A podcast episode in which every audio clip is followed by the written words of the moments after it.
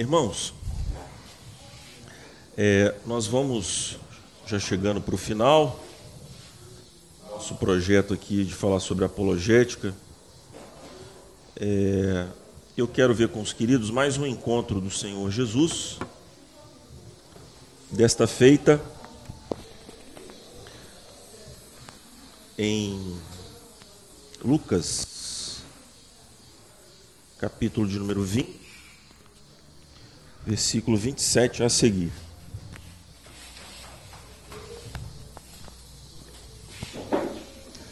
Como vai? Ao vê-lo. Ô pastor, desculpa. Não tanto quanto ao ver a minha esposa, mas. Qual que é, pastor, por favor? Eu Não... Lucas, capítulo número 20. Lucas 20. Lucas 20. Isto. Versículo 27 a cheguei- a seguir.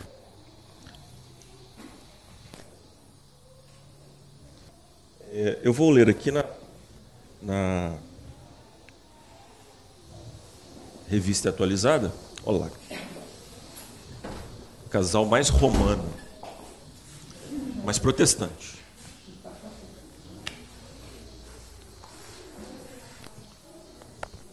Marcos, nós vamos ler no capítulo 20 de Lucas, versículo 27 a seguir.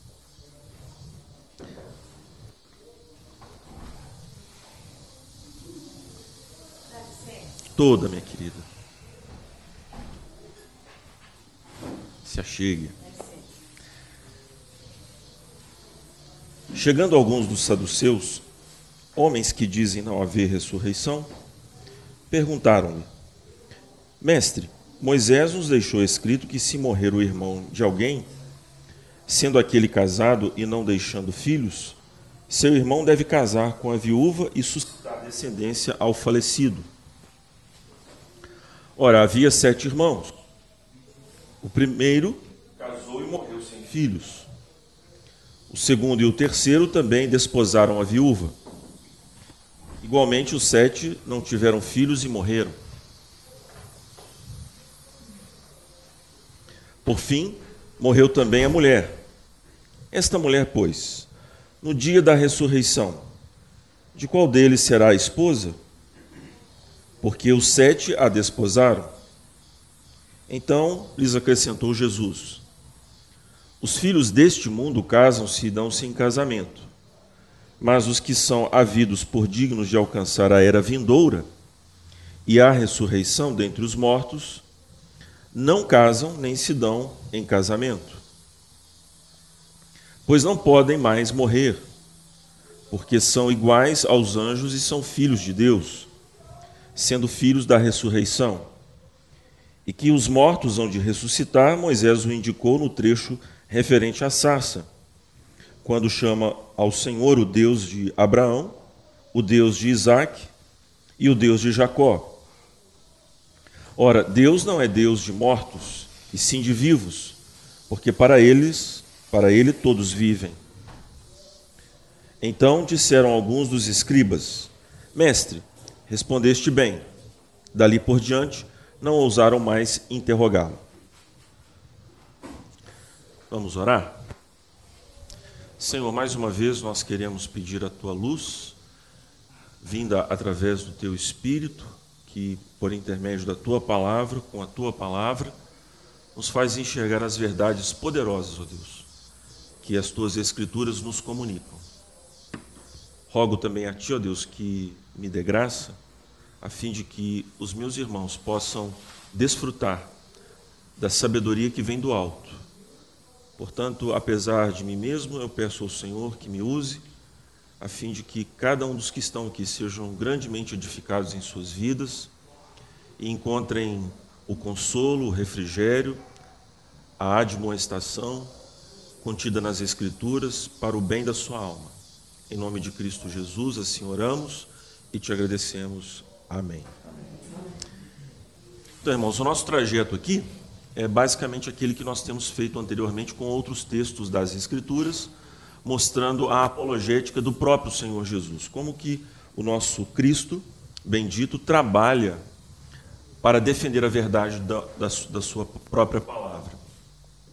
Então, nós vamos considerar o texto bíblico propriamente, partindo então para a teologia sistemática e desembocando na teologia filosófica, que são as justas inferências que nós podemos fazer a partir da exegese do texto e é tendo aplicação sobre as correntes de pensamento que nós temos nos dias de hoje. Eu sei que é um pouco trabalhoso, mas os irmãos vão ver como isso é importante e edificante para a nossa vida. Nós partimos do texto bíblico e ver as implicações que esse texto traz para a nossa vida como um todo. Então vamos lá. É, eu fiz aqui uma colinha, eu pus para cá. Nós vamos usar isso aqui daqui a pouco. Então vamos para o texto aqui.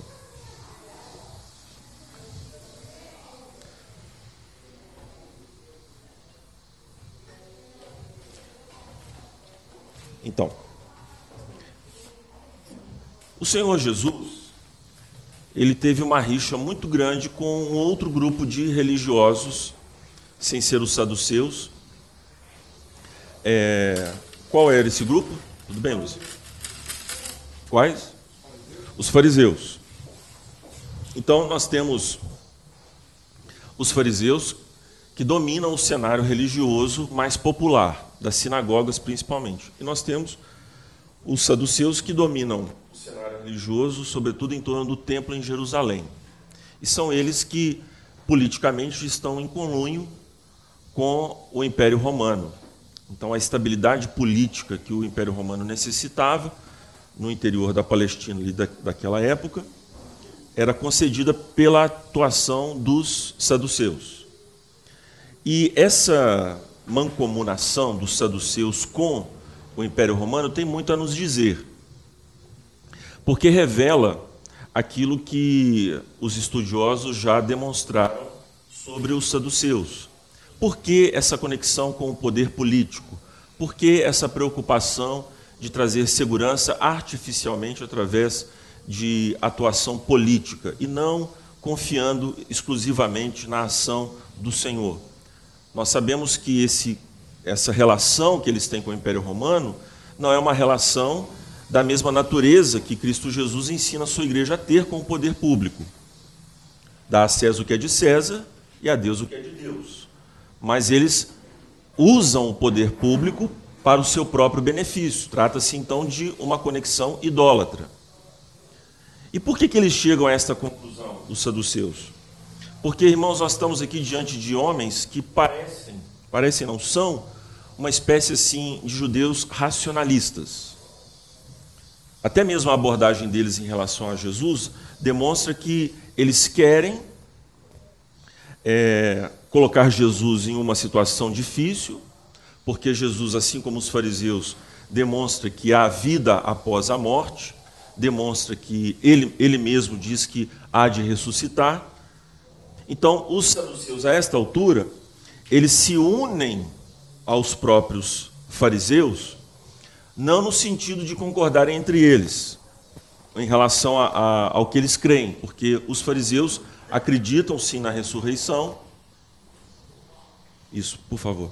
Obrigado acreditam sim na ressurreição e eles sempre estiveram em divergência com os saduceus, fariseus e saduceus. Mas os saduceus, eles têm essa relação com o Império Romano, são racionalistas, eles estão aqui abordando Jesus, estão unidos aos fariseus contra o próprio Jesus. Por quê? Porque o Senhor Jesus oferecia uma ameaça política para eles e religiosa ao mesmo tempo. A multidão estava indo com o Senhor Jesus e também o, a, os efeitos políticos da vida de Jesus certamente amedrontaram os fariseus e os saduceus. Foi levado é, à cruz, não só em razão de uma divergência religiosa, uma inveja, mas também por uma ameaça política. Obviamente, Jesus não era um revolucionário nesses termos marxistas que nós temos hoje em dia. Mas, certamente, ele ofereceu uma ameaça severa. Então, esses camaradas procuram Jesus, e como nós vimos aqui, eles querem colocar Jesus numa situação difícil. Só para esclarecer, meus irmãos, porque nós temos visto é, nos dias de hoje algumas pessoas, algumas pessoas até queridas, é, tomarem este texto e os paralelos dos outros evangelhos. Nós temos isso em Marcos e também temos em, em Mateus. Nós vamos dar uma olhada nesses outros textos.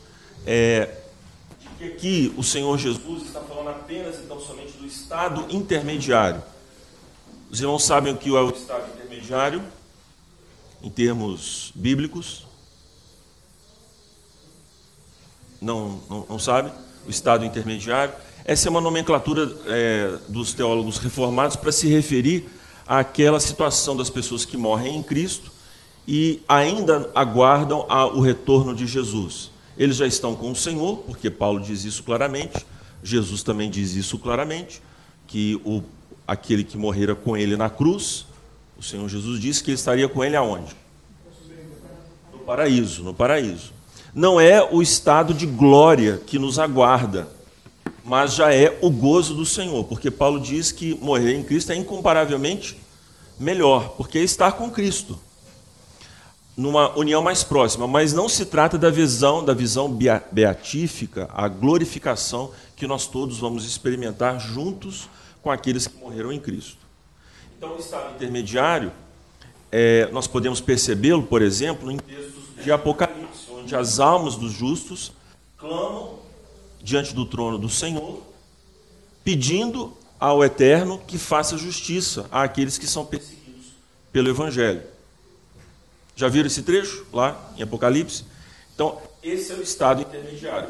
É interessante que o que muitos se entendem equivocadamente por céu, né? É uhum. o estado intermediário. É o estado intermediário. Né? Então, veja só. É, só que alguns tomam esse texto aqui dizendo que ele se restringe apenas ao estado intermediário. Para quem chegou depois, é, nós estamos trabalhando em Lucas, capítulo de número 20, versículos de 20, é, 27 a 40. Bom, é, alguns afirmando que aqui se trata do estado intermediário, porque os saduceus não acreditam na imortalidade. Então, para alguns, a resposta de Jesus era só em relação à imortalidade, o estado intermediário. Mas não pode ser, porque aqui eu quero fazer uma observação que Jesus está falando também do estado de glória. Veja aqui, versículo 34. Repare, os três contrastes aqui do nosso texto. Então lhes acrescentou Jesus: Os filhos deste mundo casam-se e dão-se em casamento. Então tem dois mundos. Ok? Tem dois mundos. Porque Jesus está dizendo: os filhos deste mundo se casam. Então, implica-se, é, é uma implicação de que existe um outro mundo. Mas vamos ver que mundo é esse que Jesus está falando. Mas os que são havidos por dignos de alcançar a era vindoura e a ressurreição dentre os mortos, não casam nem se dão em casamento. Então reparei que os filhos deste mundo é paralelo aos que são havidos por dignos de alcançar a era vindoura. Certo? Os filhos deste mundo, que implica o outro mundo, é paralelo aos que são havidos por dignos da era vindoura. E a ressurreição dentre os mortos. Então, repare. Ressurreição tem a ver com o outro mundo, tem a ver com aqueles que estarão na era vindoura. A era vindoura é o outro mundo. Os deste mundo. Pastor, mas como eu posso afirmar que é o outro mundo? Pelo versículo 36. Pois não podem mais morrer. Pois não podem mais morrer. Então, não haverá mais morte nesse outro mundo. É claro que o estado intermediário, ele é um estado em que o que, que se encontra lá no estado intermediário? Alma e corpo? Só alma. Tem gente que defende um tipo de corpo. Posso até dar atenção a essa ideia, porque de fato, quando Jesus se encontra no Monte da Transfiguração com Moisés e Elias, aparece ali Moisés e Elias. É.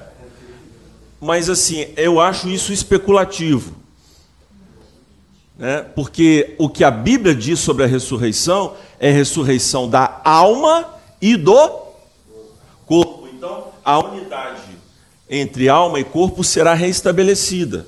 Eu já expliquei aqui, para espanto de alguns, mas vocês aguentem aí, porque é exploração do texto bíblico, em nível mais profundo. A alma também morre. Por quê? Porque a alma precisa, embora não estamos falando de fenecimento, mas em termos de funcionalidade, a alma precisa do corpo. Então nós, quando morremos em Cristo, estamos vivos sim, mas precisamos ressurgir para que a alma tenha toda a expressão através do corpo.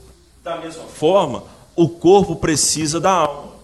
Essa unidade, essa dissociação causada pela morte, terá que ser reparada pela unidade, pela ressurreição da alma e do corpo. Então, quando Jesus fala, pois não podem mais morrer, a meu ver, claramente está se fazendo referência a esse estado de glória definitivo. Mas é certo que na resposta de Jesus dada aos saduceus, ele mostra que existe dois aspectos a serem considerados nessa questão da ressurreição: o estado sim intermediário e também o estado de glória. O estado intermediário aponta para a ressurreição. Veja, irmãos, estado intermediário não é a ressurreição. Mas o estado intermediário aponta para a ressurreição. Por quê? Porque os que estão lá agora estão vivos e estão aguardando a ressurreição. Certo? Então, na resposta de Jesus, ele vai dizer para os saduceus: Você sabe que os saduceus eles tinham, é, e essa é uma consequência do racionalismo. O racionalismo, meus irmãos, dos saduceus e de quem quer que seja, de que natureza for, quando há esta redução à razão humana, que é desrazão, porque razão é o senso da proporção da eternidade e da, e da vida humana. Então, quando eu perco essa dupla dimensão, a minha razão deixou de ser razão. Do ponto de vista bíblico. Então, o que acontece? Os saduceus, por causa do seu racionalismo, eles têm uma visão depreciativa da revelação de Deus. Por quê? Porque eles precisam criticar o texto para que o texto fale o que eles creem, de acordo com sua razão. Então, irmãos, para todo, para todo tipo de heresia, acaba respingando também na hermenêutica. Ou a própria hermenêutica respinga na ética, respinga no seu conceito de conhecimento, respinga nos seus conceitos estéticos. Então, é aquele negócio. A pessoa abriu brecha num ponto determinado da doutrina, isso vai ter efeitos, consequências para todos os lados. Então, o que aconteceu com os saduceus? Eles tinham uma visão depreciativa. A Torá é que tinha privilégio no conhecimento da vontade de Deus. E os escritos e os profetas, aquele arranjo tríplice do, do cânon bíblico, vai ter então, por, sua, por seu turno, uma visão depreciativa da parte dos, dos saduceus. Eles, eles creem mesmo, afirmam mesmo a Torá. Tal qual, por exemplo, os samaritanos, que também criam na Torá, mas não criam no restante da, das outras escrituras. Os saduceus, não é que eles descriam dos outros profetas e dos escritos, mas eles tinham uma visão, um elenco da pura revelação de Deus e da revelação mais inferior. É contraditório, mas você vê isso sistematicamente acontecendo na história da igreja. Por exemplo, nós fazemos isso na prática. Qual é o livro da Bíblia que você mais lê? Se você é um bom católico, vai dizer Salmos. Né? Se você é um católico mesmo, você vai dizer o Salmo 91. Né? E se você é católico, é católico mesmo, o Salmo 91 aberto na sua casa, na sala, em cima da televisão. É assim? Não, da Universal está usando esse esquema agora também, né? Só que é um copo d'água. Né? Mas qual é o livro da Bíblia que você mais lê? A gente não hierarquiza? A gente não tem as nossas porções favoritas? Tem, gente. Por exemplo, Salmos. Né? É, eu já até fico brincando. Né? Todo pregador, quando vai procurar campo, ele prega em Salmo. Quem não tem problema. Né? Só o Elton meio doido mesmo que vai pregar em Êxodo. Sou maluco mesmo, né? E tal. Mas a turma ajeita. Né? E a gente também gosta desse tipo de situação, não é verdade? Nós, tem, nós podemos ver essa crítica ao texto bíblico sistematicamente acontecendo na Escritura. Eu conheço, eu fui, uma vez eu fui falar com um irmão assim, pastor, é, eu estou pregando em Romanos. Aí ele falou assim, rapaz, em 15 anos de pastorado numa igreja, eu nunca preguei Romanos. Mas ele estava falando isso porque assim, olha, você se complicou. Né? Eu falei, olhei assim, assim, mas tá, tudo bem, a gente pode assim evitar um texto mais espinhoso, mas a gente tem que pregar todo o conselho de Deus. Né? Você pode sim ter essa sabedoria de escolher aquilo que a igreja tem condições de caminhar contigo, ok, mas em 15 anos não pregou Romanos? Picada de fumo, hein? Né? Se é a carta que é como chave hermenêutica para entender todas as escrituras, foram, as, foram é, foi Romanos que abriu a reforma propriamente, foi quando Lutero teve o seu encontro vivo com o próprio Deus através do estudo da carta aos Romanos. Por que evitar isso então, não é? Estranho. Mas é o tipo de situação. Pode, pois não.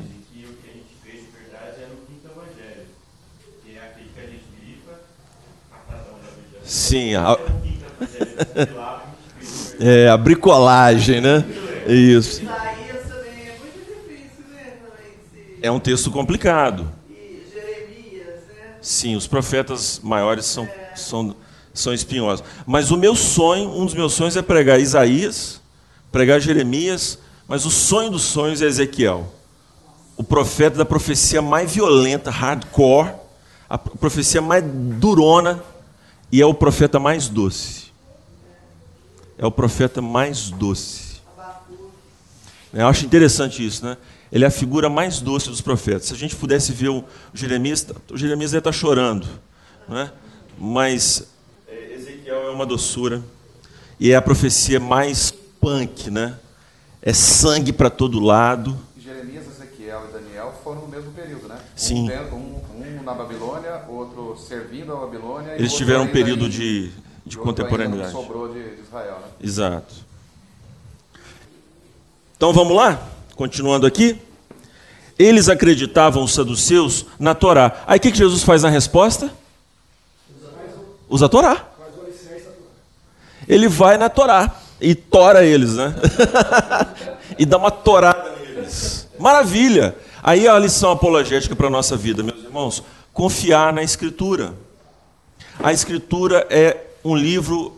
É, o Van Hooser tem, uma, tem muitas sacadas. Né? O Van Hooser é fantástico, escritor, para mim, um dos melhores na atualidade. Ele fala que a Escritura não é um piano inerte, em que nós vamos tocando aqui, mostrando o virtuosismo do intérprete. Não, a Escritura é viva. Hebreus 4,12. A palavra de Deus é viva, eficaz. Ela é poderosa. Ela não é um livro mágico que opera por ela mesma. Ela depende do Espírito.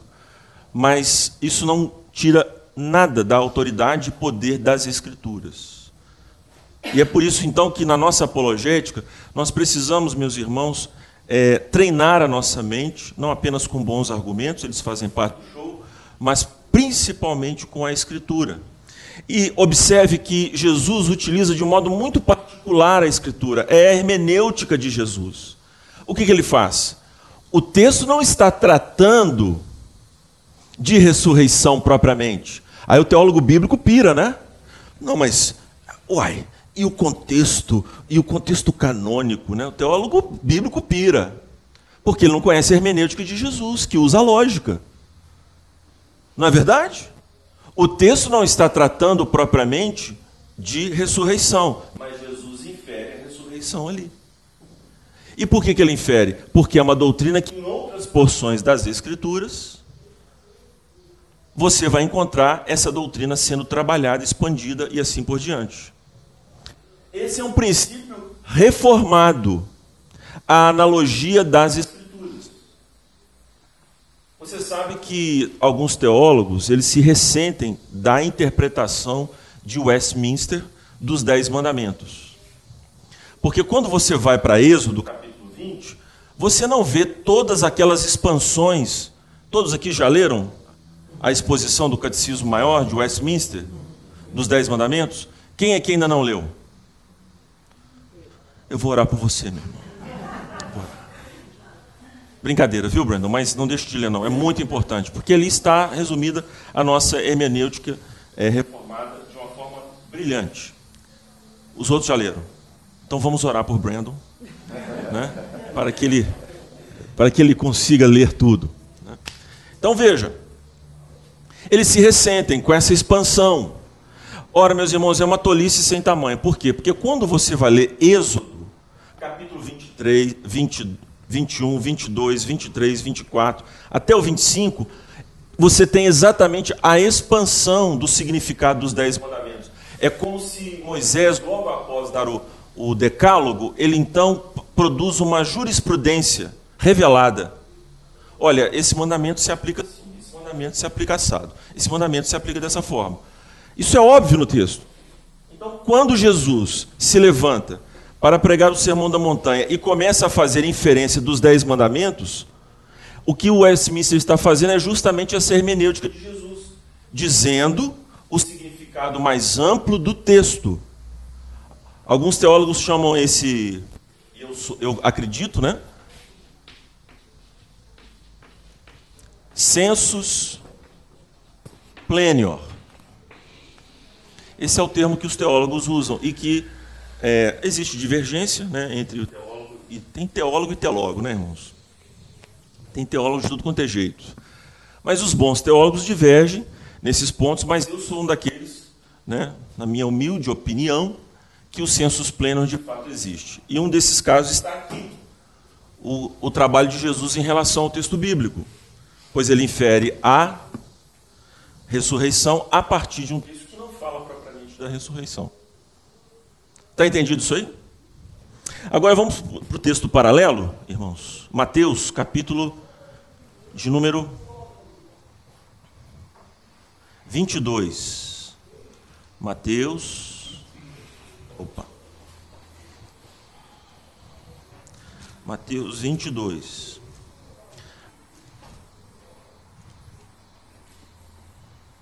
Os saduceus e a ressurreição. Jesus fala uma coisa ali que, embora não apareça em Lucas, faz parte do episódio. A gente tem que se acostumar a ler os evangelhos, principalmente os sinóticos, nessa relação de complementariedade, senão a gente fica pirado. Por exemplo, Jesus foi ungido hoje, o pastor falou conosco, nos pés mas os outros textos paralelos falam que foi a cabeça. Aí, aí eu te pergunto, corta para cá. Foi no pé ou foi na cabeça? Ai, meu Deus do céu. E aí? Ai, Jesus. Foi nos dois, gente. Eles se complementam.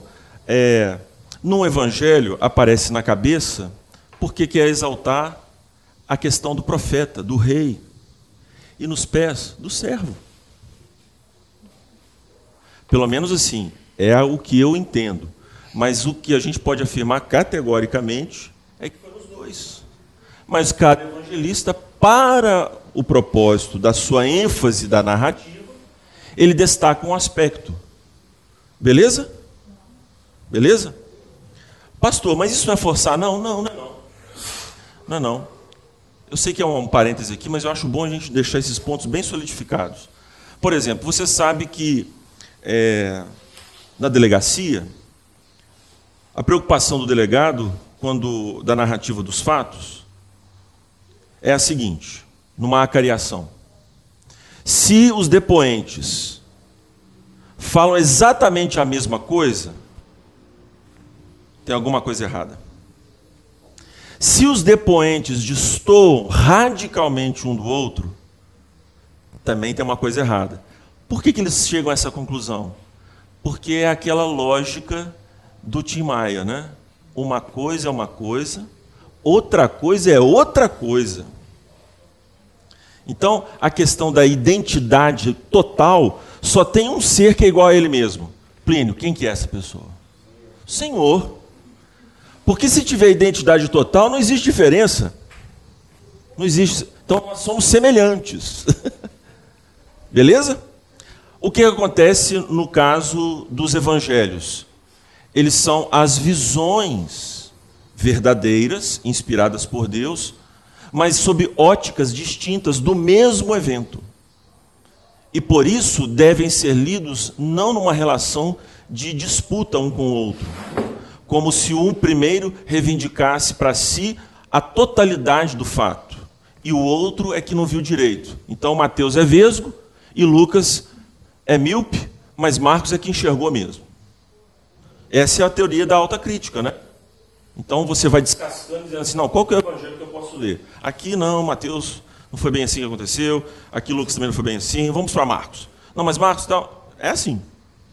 Mas para nós, a leitura correta, a hermenêutica certa, é a relação de complementariedade. Não só em relação aos sinóticos, mas em relação a outros tantos livros da Bíblia. Vou aqui dar uma dica de leitura.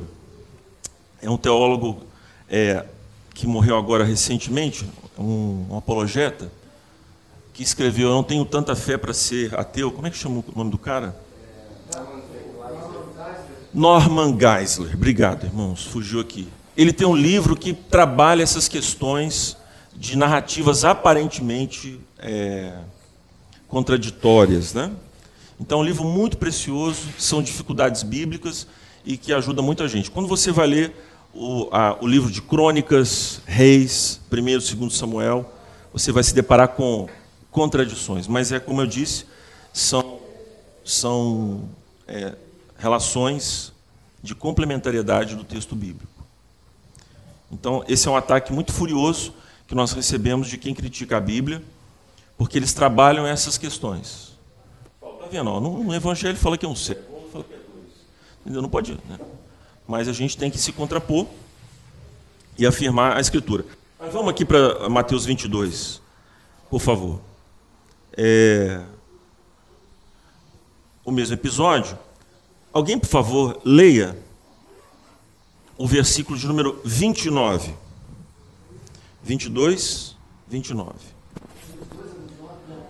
O capítulo 22, versículo 29. Respondeu-lhes Jesus: Errais, não conhecendo as Escrituras nem o poder de Deus. Viu aí? O problema deles, o problema desses saduceus, a raiz da sua teologia equivocada, é que ela tem uma nota cética. Mais do que uma nota, ela tem uma sinfonia.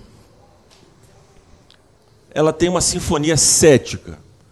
Olha, essas coisas não podem acontecer, a imortalidade, porque raciocinando como nós estamos raciocinando aqui, no caso, por exemplo, do casamento sucessivo, como é que vai ficar lá do outro lado da vida? Se a ressurreição é do corpo e da alma. Percebe? Então eles chegaram a essa conclusão. Logo, não existe ressurreição. É a conclusão deles. Não pode haver imortalidade. Hã? É. E aí, como vai entender Paulo, se a ressurreição não existe, você vai comprometer uma série de questões. Você vai viver de qualquer jeito a sua ética não vai estar compromissada com nada. Você não tem que dar conta da sua vida ao final de tudo. Então comamos e bebamos, porque amanhã morreremos, é a conclusão. Então, além da nota cética, tem uma nota o quê? Vamos ver se vocês estão treinados. Tempo. Se, se, se Deus não existe, o que diz Dostoevsky? Relativista, nihilista. Não que isso vai chegar a esse ponto de bate-pronto.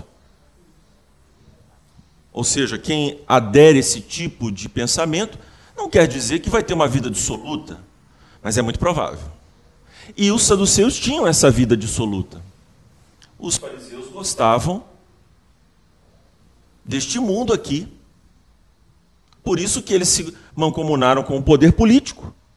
Por isso que eles não criam na imortalidade. Viu como é que vai fazer um sentido? A visão de mundo vai se compondo e vai se racionalizando, se justificando e tentando integrar as, as várias facetas da vida humana. Distorcida, mas é isso que vai acontecer. Perceberam? Nós já estamos aqui embocando para a teologia filosófica. Eles não criam no poder de Deus. Mas antes de não crer no poder de Deus, qual que era a descrença deles? Escritura. Escritura. Então, é temerário separar as duas coisas. Uma teologia sobrenaturalista, que superenfatiza os fenômenos produzidos por Deus, em detrimento da Escritura, está tão errado quem fica só com a Escritura e não acredita no poder de Deus. Pegou? Pegou? Não é que eu estou achando que vocês são burros, irmãos, é para saber se vocês estão ligados em FM. Né? Se vocês estão em frequência modulada, né? porque a AM é mais distante, né? Tal. tem mais longo alcance, mas é, o sinal é mais fraco. Mas a frequência modulada é o que importa. Então, irmãos, vejam, por não entender a Escritura, por sua exegese ser equivocada, eles descreram do poder de Deus igualmente. Um afeta o outro, não há como você dissociar essas coisas. É a conclusão de Jesus. Está calor, né, meu irmão? Está calor. Mas eu tenho controle aqui. Eu acho que isso pode funcionar, pode nos ajudar. Né? Eu esqueci aqui. Você sabe operar? Não, mas vamos tentar. Vai pela fé mesmo. Né? Então, o ceticismo, meus irmãos, o ceticismo, vamos dar uma viajadinha aqui no ceticismo para vocês entenderem, né, Deus permitindo aqui o ceticismo. Qual foi o primeiro cético que apareceu no planeta? Se é que vocês sabem o que é a palavra, né? Todo mundo sabe o que é a palavra cético? Sabe? Cético ah, você está sendo cética. O que quer dizer essa palavra? Hã? Descrente. Duvidoso. Aquela pessoa que duvida. Tem o crédulo, não é? que é aquela pessoa que acredita em tudo, e tem o cético, que é aquela pessoa que não acredita em muita coisa. Ah, eu estou vendo com ceticismo a vida aqui no nosso país eu acho que o nosso governo vai dar em nada, dizem alguns.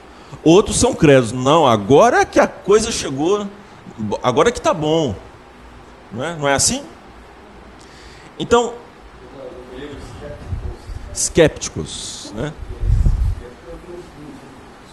É isso mesmo. Não bota muita fé. né? Então veja, é, o ceticismo, meus irmãos, enquanto corrente filosófica, não se pode dizer que é filosofia de fato, é uma falsa filosofia, é, o, é uma filosofia invertida. Por quê? Se filosofia é transcender os dados contingentes para concluir a respeito da transcendência, aquilo que está para além dos fatos, não é? então não posso dizer que o ceticismo seja filosofia. Por qual razão? Vamos lá. Pirro de Élida é, é um movimento, né, Pirro de Élida e Antístenes. Antístenes era um cínico, é o fundador do cinismo. cinismo, movimento. Ó, o cinismo e o ceticismo de Pirro de Élida sucederam a atuação de Platão, Sócrates e Aristóteles na polis grega. E é interessante, meus irmãos, porque quando há a decadência da filosofia, que, que de fato é a busca da verdade, a busca da sabedoria, tal como ela surge naquele momento histórico. Nós sabemos que essa busca está limitada, porque ela não busca Cristo, mas não deixa de ser verdade que Deus, na estrutura da realidade, ele colocou este desejo metafísico no homem. O homem quer conhecer, o homem quer dominar a realidade, porque Deus o criou dessa maneira. A leitura cristã que nós fazemos é a partir de Gênesis. Mas o que acontece? Esse movimento de restauração da ordem, conforme acontece com Sócrates, Platão e Aristóteles, nas suas respectivas escolas, foi sucedido por esse clima de opinião. Agora não importa propriamente os fatos e a verdade para unificá-los, mas sim a opinião. Tanto na época desses filósofos é, que são verdadeiros filósofos, no bom sentido, né? É, eles lutaram também com movimentos de opinião. O principal deles é a sofística. Eles eram sofistas. Então, hoje nós estamos vendo, estamos observando, meus irmãos, um clima demasiado de opinião na nossa cultura. O que importa é o que eu penso sobre os fatos, as narrativas. Os dados históricos são desprezados e o que prevalece é a opinião de cada um. O eu acho. É o que a gente tem vivido. O Pirro de Élida, ele parte desse pressuposto. Olha, as pessoas não concluem a respeito dos fatos da mesma maneira. Logo, não pode haver verdade. Logo, a única verdade que existe é que não pode haver verdade realmente. Então, por isso não é filosofia. Porque se não é busca da verdade, mas é afirmação da mentira, não é filosofia. Parece, pastor, parece que o, o, o cético mesmo tem um passo, um convite ao passo seguinte, que é o cinismo. Sim. Ah, eu preciso falar do cinismo. rumo à verdade. É, então vai para lá, né? deixa para lá. É, os cínicos eram, eles eram os hippies, viu? Nessa época. Então eles andavam maltrapilhos, né? E tem aquela frase célebre de Sócrates disparada contra Antístenes. Antístenes, eu posso ver o seu orgulho através dos trapos da tua roupa, das tuas vestes. Quer dizer, a pessoa, né, ficava lá maltrapilho, né? O que, que você é? Eu sou um cínico, né? Eu sou um cínico. Ou quer dizer, eu não tenho desejo algum de buscar a verdade. Tanto faz, tanto fez eu vou vivendo como Gilberto Gil, né? Andar com fé eu vou, porque a fé não costuma falhar. Né? Quer dizer, é um jeito despojado de levar a vida despreocupadamente. A Lúcia. Assim, né? Isso. Então, os cínicos, eu chamo ela de cínico, você é cínico, né? Porque, a rigor, o termo quer dizer isto: a pessoa ela não tem nenhum interesse pela verdade. O cínico é como o Plínio bem diz, é o caminho que leva ao próprio é, ceticismo. É a libertinagem ética que tem no ceticismo o seu aporte intelectual. Né? No, no ceticismo, você tem a racionalização daquilo que, no cinismo, as pessoas vivem. Mas veja só, aqui para resumir a história da filosofia inteira. Qual foi o primeiro cínico ou o primeiro cético que pisou no planeta? É, a rigor foi Eva, né? O ser humano. Mas foi alguém antes dela. O diabo, Satanás. E veja, Satanás ele lança uma nota cética. Não, mas Deus disse isso mesmo? Quer dizer, você ouviu direito? E depois ele faz um trocadilho. Não, é porque Deus sabe que se você comer, você vai ser igual a Deus. Mas ele não estava dolosamente mentindo? enganando. Mas aí ele não, era certo, ele era crente. Ele sabia o que, que era, qual era a causa e efeito. Ele conhecia isso. Não, eu digo. A questão é que ele sabe a verdade mais do que eu e você. Ele sabe. Tiago deixa, não deixa dúvida quanto a isso. Só que ele enganou Eva. E o que ele usou foi o quê? O ceticismo. Ele lançou dúvida no coração dela. Assim, não que ele era certo. Sim, obrigado. Obrigado. É isso mesmo. Ele conhece a verdade. Só que ele distorce. Esse é o pecado. Ele conscientemente distorce a verdade. Por isso não teve perdão. No caso de Eva, Deus quis perdoar. Também Deus não precisava perdoar. Mas Eva foi enganada. A Bíblia diz claramente que Eva foi enganada. Isso não diminui o pecado do primeiro casal. Eles pecaram, mas foi eles foram enganados. O diabo não. Ele decidiu assim. Ele decidiu assim.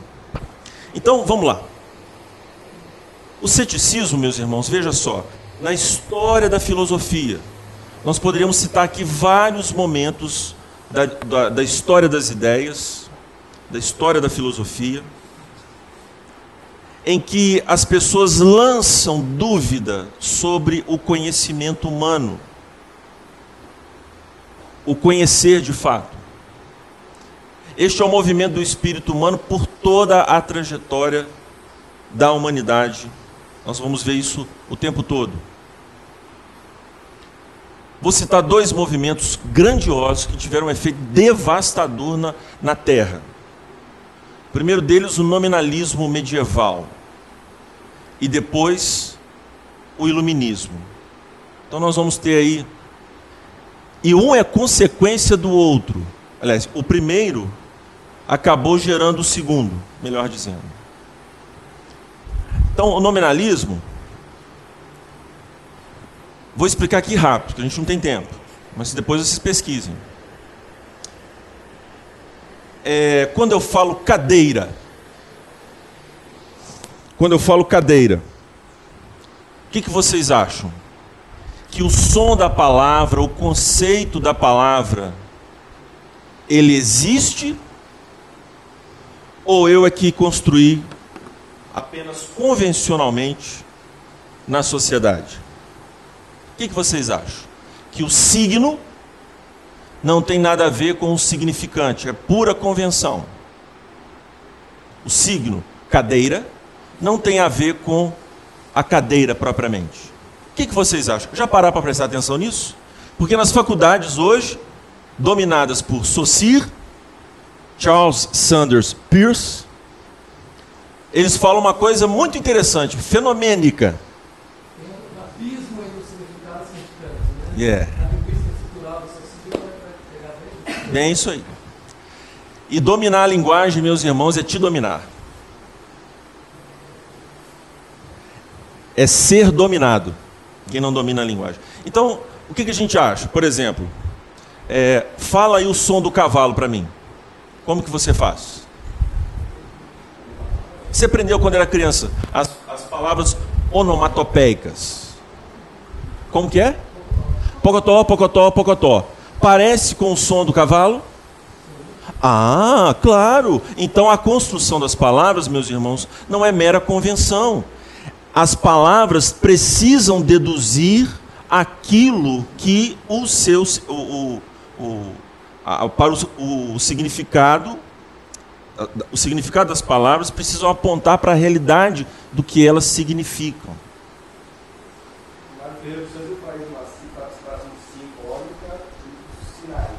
Sim. Os arbitrários, convencionais e os significantes excelentes, naturais. Naturais. Não deu nem para falar aqui. Mas vamos lá. É, irmãos, veja só, existe sim uma dose de convenção nisso tudo. Mas nós não podemos radicalizar ao ponto de achar que a nossa linguagem, aquilo que falamos, nada tem a ver com aquilo que nós queremos significar, com a realidade. Nas faculdades hoje, tudo, tudo, tudo, tudo que se fala hoje é que a linguagem é pura convenção. Por quê? Porque eles não acreditam que é possível conceituar nada. Eles são céticos em relação à própria palavra e expressão. E aí vem aquele detalhe. Quando Deus diz assim: Não tomarás o nome do Senhor teu Deus em vão. Por quê? Porque o nome de Deus é a pessoa. E quando Deus chamou Adão para nomear as coisas, do jeito que ele nomeou, Deus assim é, aceitou. Então, os conceitos, tanto do nome de Deus quanto os nomes dados por Adão, devem refletir a realidade, eles devem nos servir para, de fato, estabelecer um diálogo. Porque quando eu falo assim com vocês, Cadeira. Você entendeu uma cadeira aí, não entendeu? Mas imagine se a minha cadeira não tivesse nada a ver com a sua. Nós estaríamos aqui brigando e brigando feio. Irmãos, eu sei que parece assim uma grande viagem, né? mas é mesmo. Então, hoje no nosso mundo, hoje no nosso mundo, nós estamos vivendo este drama. As pessoas não se entendem porque a linguagem está dissolvida, diluída, para atender ao ceticismo de agora. Para que, que eu preciso conceituar as coisas se eu não acredito que haja de fato conhecimento de nada?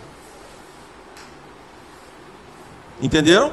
Pastor, podemos citar aqui um exemplo claro, aquela faixa do Lula é inocente, logo após ser libertado por uma questão completamente dissociada da condenação que o levou à cadeia. Sim. O. Com certeza, cl- claro. O cético, na hora que ele vê o trovão, quando a gente vê o trovão, o que, a gente acredita que vai acontecer? Vem chover. O cético, nem com um raio na cabeça dele, ele acredita. Porque é só percepção. É só percepção. Eu posso estar percebendo de um outro jeito. É claro que o cético, na hora que o trovão cai na cabeça dele, ele acredita, viu? Mas ele afirma que. na- Veja, a filosofia de um cético. Ela não tem, ela não tem condições de, de perdurar, de se delongar, de se afirmar. Então, os saduceus, meus irmãos, eles ofereceram essa nota cética aí ao pensamento de Jesus, porque eles não criam nas Escrituras e nem no poder de Deus. Então, só para terminar, vou tentar ser breve, né? Acho que eu levo cinco minutos. O Senhor Jesus ele se opõe aos saduceus usando as Escrituras e mostrando que o poder de Deus é revelado na ressurreição e que nós devemos crer nisso. Crer nisso. Eu pego então o que Jesus afirma para os saduceus e depois de demonstrar como que não apenas nos saduceus, mas ao longo da história humana nós fomos encharcados de ceticismo e estamos agora vivendo esse período cético de descrença. Eu quero oferecer para os irmãos os solas da reforma, que foram de fato, meus irmãos, afirmados nesta frase de Jesus. Quem afirma é Jesus, quem interpreta a Escritura é Jesus, quem fala do poder de Deus é Jesus. E nós temos então sintetizadas nesta frase é, fulminante de Jesus para rebater os céticos saduceus, que eram racionalistas. Nós temos os solas da, da reforma. E por que quero propor os solas da reforma como ferramenta apologética? Porque eles sintetizam o evangelho. Nós podemos sim, não apenas defender a fé bíblica, mas apresentar o evangelho ao falar dos solas da reforma protestante. Não sei se eu vou ter tempo, quantas horas são? Já estamos no- nós já estamos 20 para uma? Já tocou o primeiro. Hã? Já tocou o primeiro. Então tá. É porque eu sempre me confundo. Né? Vai, pastor, vai. É, tocou. Hã? É, tocou devagarzinho. Então veja só. O meu pensamento aqui, depois a gente explora porque não vai ter- tendo a gente é, avançar mais. Os solas, eles têm a ver com a ontologia, o ser de Deus, o ser de Deus, com a doutrina do conhecimento, a epistemologia, e com as questões relativas à ética, à teleologia, o propósito não apenas de agora, mas de todo o cosmos. Os cinco solas, vocês sabem de cor os solas sem olhar para o quadro. Mundo já olhou, né? Então, a abordagem que nós temos hoje em dia em relação aos solas se restringe ao aspecto soteriológico, quer dizer, o modo como Deus operou a sua salvação em nós. Então, quando eu falo sola gracia, não é só sola graxa, né? A pessoa fala sola gracia, sola gracia. Quando eu falo, hã? somente a graça. Somente a graça. Quando eu falo solos Cristos, quando eu falo sola fide, não é fides, sola fide. Quando eu falo soli deo glória, somente Deus a glória. Quando eu falo somente a escritura, sola a escritura. Esses termos não podem se restringir apenas, meus irmãos, à, à, à, à transação de Deus ao salvar o homem. Mas elas falam também a respeito desses aspectos que vão de encontro ao ceticismo de hoje. É, eu escrevi um texto, não sei se todos viram, sobre a origem dos solas no Facebook. Todo mundo se deparou com esse texto? Irmãos, dá uma força lá, né? Curte, né? É, curte, dá uma forcinha lá pro seu pastor, né? Não custa nada, é uma boa obra. Né? Se você não curtiu, me fala em PVT, não vai tretar não, porque, né? Me fala em PVT. Mas pode discordar. Se pastor está errado o português lá, me ajudem, né? Eu preciso da ajuda de vocês. Aí o que acontece? Eu escrevi lá sobre a origem dos solas. Vocês sabem a origem dos solas? A maioria das pessoas não sabe mas os solos não foram usados sistematicamente pelos reformadores como nós hoje fazemos uso deles. Os solas aparecem polvilhados nos escritos dos primeiros reformadores, e os solas são disputados pelas correntes da reforma. Você sabe que na reforma nós tivemos três principais correntes de reforma. Quais foram? Você se lembra? a reforma radical, capitaneada pelos anabatistas, a reforma magisterial, capitaneada por luteranos e calvinistas, e a reforma. Qual a outra? Essa ninguém lembra, né? Mas qual é o movimento de reforma? A católica. Nós tivemos um movimento de reforma católico séculos antes, tivemos vários movimentos de reforma séculos antes da reforma protestante. E nós tivemos vários movimentos de reforma católica depois da reforma protestante. A reforma católica teve seu ápice em que momento? Concílio de Trento. Em 1500 e. Aí já é demais. Né? Hã? Não. Aí também é demais, né? 1541 pelo Papa Paulo VI. Podemos enxergar o Concílio segundo como uma nova reforma? Sem dúvida, são movimentos reformistas, mas você vai ter vários no catolicismo. Já tiveram vários. A Companhia de Jesus. São movimentos de reforma. Não reformas abrangentes, mas todos são reformistas. Mas são movimentos de revitalização. E é contra a reformista? Contra, contra a reforma protestante. Particularmente contra a reforma é, magisterial. Essa era a mais ameaçadora. Mas os solas são disputados desde então. Tanto que os solas são estudados pelo catolicismo romano também. Mas é só no século XX, a partir das explorações teológicas de Emil Brunner, né, o teólogo ortodoxo suíço, colega contemporâneo de Calbart, é, teólogos luteranos, então eu cito lá no meu texto, depois você pode ler, Martin Engender. Engender. Eu não sei se é assim que pronuncia, eu não sou, não sou versado, não, não tenho influência em alemão nenhuma, né? mas eu não sei se é assim, mas enfim, é o nome dele. E aparecem os solas já sistematizados, mas os solas vão sendo disputados, meus irmãos, pela, pela cristandade ao longo do tempo aí, nesse século XX, porque o que se quer dizer com solas, meus irmãos, não é, por exemplo, sola escritura. Como que você entende isso? Só um detalhe, por exemplo, para você ver. O que, que você entende quando fala somente a escritura? Eu termino aqui, depois a gente trata mais adiante. Mas só para você ver como que é complicado. Quando...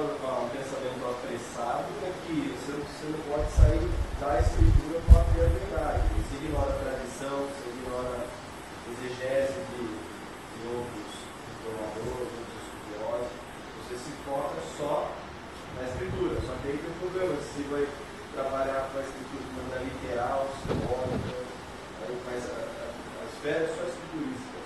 E é inevitável o trabalho de interpretação, portanto, de tradição. Entenderam o que o Plínio disse?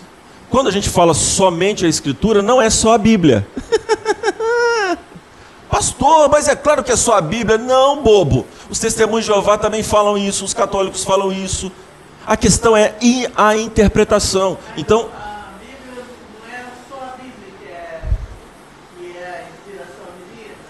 é só a Bíblia no sentido de fonte última de autoridade, meu irmão. Mas não de que é somente a Bíblia e ela por si só.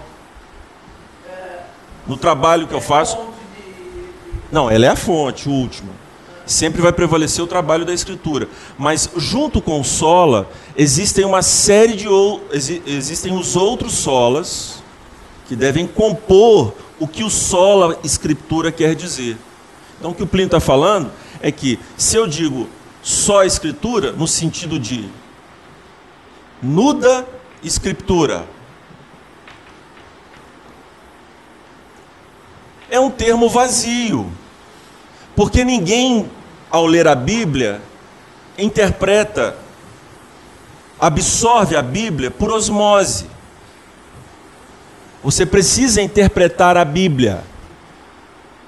Então, hoje, o biblicismo que muita gente afirma, até mesmo os calvinistas,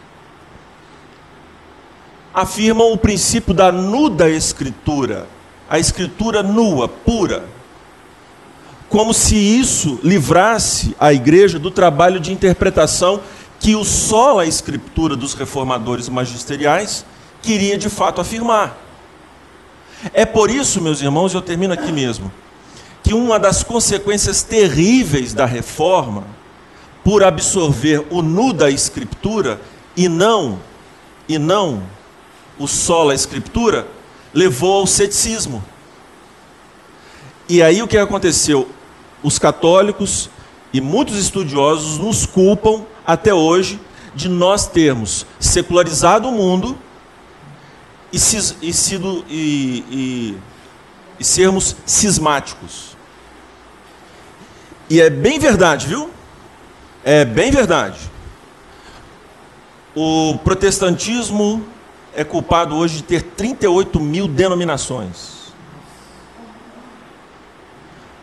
é, oficialmente registradas, porque tem uns doidos por aí. Assembleia de Deus me livre. Eu lembro É. daquela briga do Lavo de Carvalho com aquele cara lá, Iago Martins. Thiago Martins. Sim. Tive essa infelicidade, mais por, por conta do Iago. Né? Apesar de ter algumas coisas que ele afirmou que eu acredito. Mas isso é outro assunto, né? Mas eu, eu acho Mas que. uma acusação lá dele dos católicos, né, botando ela pro lado do Papa Paulo. Aham.